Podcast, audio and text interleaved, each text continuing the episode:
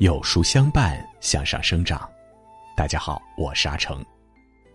名著专栏上线至今，每天后台收到很多书友留言，希望有书君可以把四大名著所有文章放一起，方便阅读。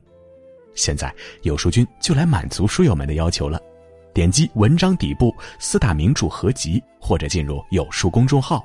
输入关键词“名著”或者“四大名著”，即可获取往期所有文章链接哦。今天让我们继续收听名著《水浒传》，水浒英雄真本色，热血男儿显豪情。《水浒传》中的天拜星是绰号“活阎罗”的阎小七，他是阮氏三雄里年纪最小，也是结局最好的一个。可无论是本领、资历，还是功劳都名列前茅的小七哥，却仅排在三十六天罡的第三十一位。这是为什么呢？我们一起来听。如果你喜欢今天的分享，不妨在文末右下角点再看。一，心怀正义。阮小七的出场形象实在不够体面，穿的破衣烂衫不说，就连赖以谋生的小渔船都摇摇欲坠。按说阮氏三雄也是威名赫赫的功夫高手，就是去抢也不至于混成这么一副穷鬼样。可是阮小七不忍也不愿，穷苦老百姓的血汗身家，穷死他也不会动。大奸臣梁中书给他的岳父蔡京送生日礼物，价值十万贯的珍珠宝贝一车一车运，那可都是民脂民膏搜刮百姓得来的。晁盖劫富济贫，要阮小七一起劫了这生辰纲。他没什么心理负担，也从没考虑过后果，想做便去做了。这恰好反映了阮小七的处世之道，那就是但行一举，莫问前程。也正如此，阮小七甚至能不计前嫌，舍命去搭救张衡。而张衡、张顺两兄弟本来是宋江安排来打压阮氏三雄的。可是，当张衡被俘后，阮小七却向败逃的张顺质问道：“我兄弟们同死同生，吉凶相救，你是他嫡亲兄弟，却怎的被人捉了？你不去救？”阮小七不是傻子，自然知道张氏兄弟是掣肘自己的棋子。可是，对内他们是竞争对手，对外则是生死兄弟，阮小七拎得清。更何况入伙梁山。为的就是行侠仗义，此番兄弟落难不去搭救，还如何敢自称英雄好汉？于是阮小七恨其不争的埋怨张顺：“若等将令来时，你哥哥吃他剁作八段。”然后怒点兵马去救张衡。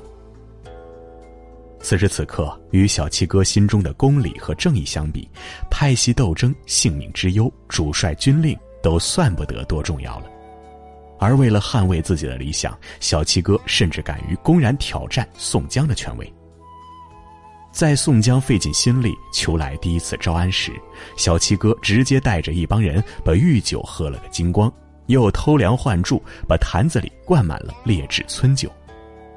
梁山上的好汉们可都是资深酒鬼，一尝就知道这御酒档次忒低，明摆着就是被皇帝看不起了。那还屁颠颠的服个什么软呢？于是众人不相信朝廷的诚意，第一次招安的大计就这么黄了。最高兴的就是阮小七，他心目中的梁山是个可以劫富济贫、替天行道的圣地。可如果归顺了朝廷，就没法打杀那些贪官污吏了。阮小七更愿意在梁山大口喝酒、大口吃肉，执行人间正义。他的这种朴素的想法，正如他们兄弟三人唱的渔歌：“虽然生得泼皮身，杀贼原来不杀人。”二武艺高强。阮小七敢于坚持自己心中的正义，是因为有着强悍的实力支撑。阮氏三雄威名之盛，让素爱舞枪弄棒的晁盖都佩服不已。计划劫生辰纲时，晁盖等人首先就想到了请阮氏三雄助拳。等到事情败露，晁盖干脆在自己家里放了一把火，然后跑去会合阮氏兄弟，准备着打退了追兵以后，同上梁山。有了之前合作的经历，双方早已惺惺相惜。晁盖相当欣赏阮氏三雄的本事，阮小七也对朝天王的气度拜服。因此，朝廷的追兵追到石碣村时，阮小七不仅没有怪晁盖祸水东引，反而化身为小迷弟出手帮衬。他丝毫不怕追兵人多势众，心里只是想着救了晁盖，然后跟着他，当那劫富济贫的好汉。面对追兵，阮小七护住晁盖，傲立船头。尽管敌军头领何涛一直叫嚣着要拿下他，阮小七还是毫无惧意，满是不屑的骂道：“破贼！”实力就是骄傲的资本。不一会儿，他就从芦苇港水底下钻出，只把何涛两腿一扯，扑通的倒撞下水里去。擒了何涛，三下两下收拾了追兵。阮氏兄弟成了朝天王的救命恩人。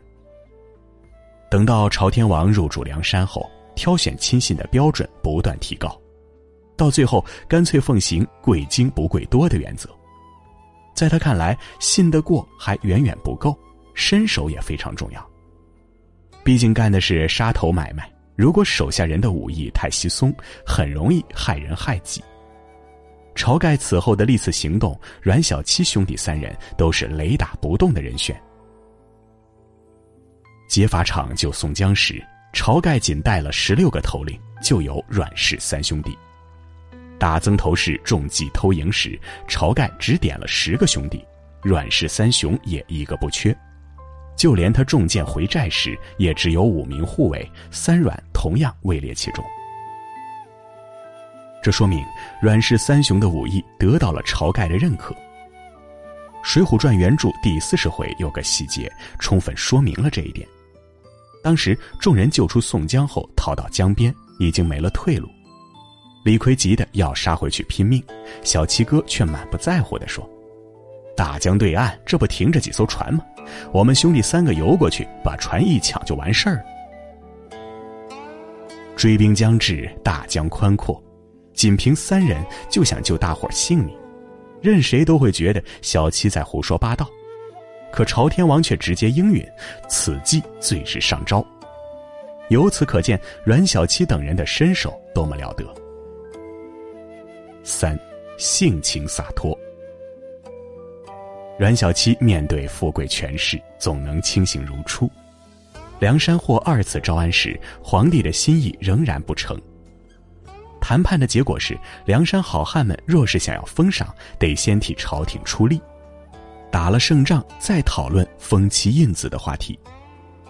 以宋江为首的部分梁山头领心里盼望着自己有匪变官的一天，于是答应了这个条件。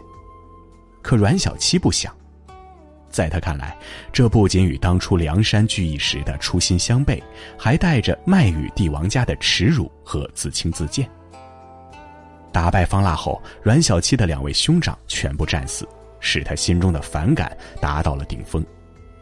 阮小七留在梁山是舍不得那许多兄弟，愿意南征北战是与大伙儿同生共死的情谊。可当反应过来时，这些似乎都变得毫无意义。眼见着封赏下来，众人都准备当官去了，阮小七觉得梁山已是不攻自破，再也不好玩不热闹。没了往昔的景象，他不开心就要闹。于是阮小七穿上了方腊的龙袍，想借此发泄心头的积郁。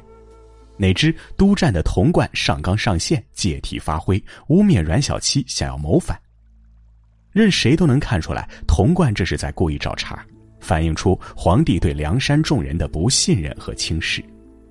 可宋江只是小心赔不是，一句好话都不替阮小七讲。可怜阮小七两个哥哥都已战死，凭战功得来的官职还没上任就被贬为庶人。一场泼天富贵转眼又被收回，阮小七却欢欢喜喜。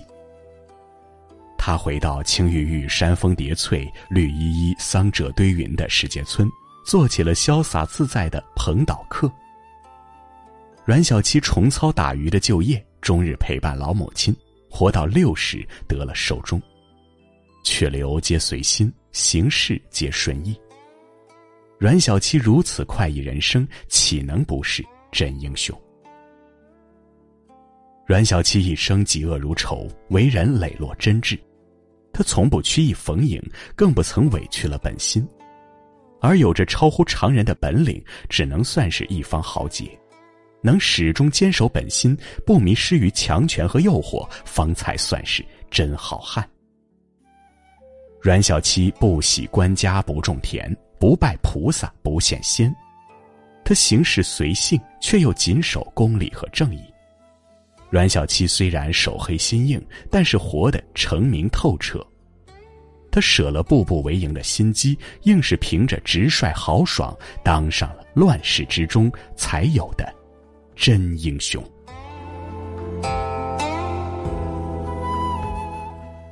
好了，今天的分享就是这样了。如果您喜欢的话，不妨在文末右下角点个再看。《水浒英雄真本色：热血男儿显豪情》系列正在连载中，明天我们要讲的是裘琼英的故事。想知道更多水浒精彩故事，每天记得准时来收听。听完的朋友不要忘了点击文末四大名著专辑图片。在这个碎片化的时代，你有多久没读完一本书了？长按识别文末二维码，免费领取五十二本共读好书。每天有主播读给你听哦，我是阿成，我在山东烟台向你问好。